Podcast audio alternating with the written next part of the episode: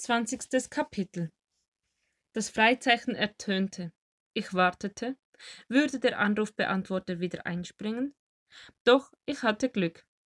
Borat? meldete sie sich und ich spürte plötzlich einen Kloß in meinem Hals. Hallo Sandra, hier ist Johannes. Ich hörte, wie sie Luft holte. Oh, hallo. Ich hatte gehofft, dass du anrufst. Jetzt holte ich Luft und ich hatte gehofft, dass du hoffst, dass ich anrufe. Wir lachten beide. Wie ist es? fragte ich. Hast du Lust, mit mir ins Kino zu gehen? Vielleicht morgen? Tut mir leid, aber du telefonierst mit einer alleinerziehenden Mutter.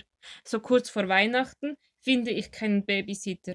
Und wenn, dann muss ich um zehn zu Hause sein. Ich überlegte kurz. Wenn du nicht ins Kino kannst, dann muss das Kino halt zu dir kommen. Wie meinst du das?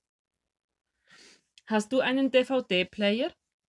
Nicht das neueste Modell, aber ja, habe ich. Dann komme ich zu dir und bringe eine DVD mit. Du weißt nicht, worauf du dich einlässt.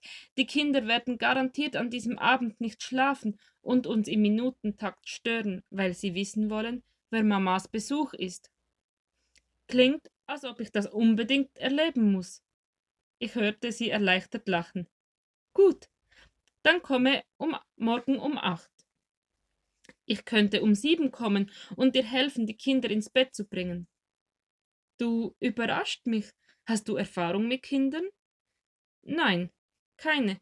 Ich werde deine Anleitung brauchen. Wenn das so ist, dann komme um sieben. Abgemacht, ich freue mich auf dich. Ich freue mich auch. Sie sagte mir noch ihre Adresse, dann verabschiedeten wir uns. Mit brennendem Herzen legte ich auf. Ich war dabei, mich gründlich zu verlieben. Meine DVDs waren das einzige, was mir von meinem Luxus geblieben war. Eine stattliche Sammlung mit den besten Filmen.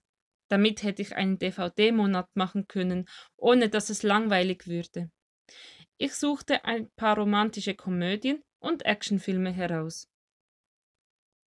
Zufrieden ging ich an diesem Abend ins Bett. Mit einem kleinen Rosenstrauß und den DVDs bewaffnet stand ich am nächsten Abend vor ihrer Tür. Sie öffnete und lächelte mich schüchtern mit geröteten Wangen an. Schön, dass du da bist. Komm herein und stürze dich am besten gleich ins Chaos. Ich drückte ihr die Blumen in die Hand und hängte meinen Mantel auf. Was gibt's zu tun? Willst du wirklich helfen? Ich nickte entschlossen. Ja, wirklich. Die nächste Stunde verbrachte ich damit, Brote zu schmieren, beim Zähneputzen zu assistieren und gute Nachtgeschichten zu lesen. Ich war über mich selbst erstaunt, wie viel Spaß es mir machte. Was war mir in meinem Leben entgangen? Ich war derjenige, der keine Kinder gewollt hatte. Ich konnte plötzlich verstehen, dass Claudia mich verlassen hatte. Ihr war gar nichts anderes übrig geblieben. Um halb neun saßen wir vor dem Fernseher und schauten den ersten Film an. Wir lachten an denselben Stellen, tranken Wein und aßen Chips. Immer wieder tauschten wir Blicke, und je mehr ich sie ansah, umso mehr wusste ich, dass sie die richtige für mich war. Zum Abschied umarmte ich sie kurz und nahm ihre Hand. Das war ein schöner Abend. Ich kann mich nicht erinnern, wann ich das letzte Mal so gelacht habe. Ich fand es auch schön, und die Kinder sind im Bett geblieben. Eine super Idee von dir, früher zu kommen. So wussten sie, wenn Mama zu Besuch hatte. Wann werden wir uns wiedersehen? Du hast mir deine Geschichte noch nicht erzählt. Wir schauten uns an. Was machst du an Weihnachten? fragte sie. Möchtest du Heiligabend mit uns feiern, mit mir und den Kindern? Klingt gut, aber nur, wenn du mit mir in die Kirche gehst. Oh, du hast mir gar nicht erzählt, dass du Kirchen Kirchengänger bist. Hm, war ich bisher auch nicht, aber ich wollte es mal ausprobieren. Kommst du mit mir in die kleine Kirche in der Mühlenstraße? Warum nicht? Ich bin dabei. Kurz vor Mitternacht schlenderte ich nach Hause. Die frische Luft tat gut und meinem aufgeheizten Kopf abzukühlen.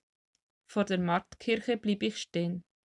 Hier hatte alles begonnen, als ich Rudi mit nach Hause nahm. Seitdem hatte sich mein Leben einen neuen Kurs und der fühlte sich gut an.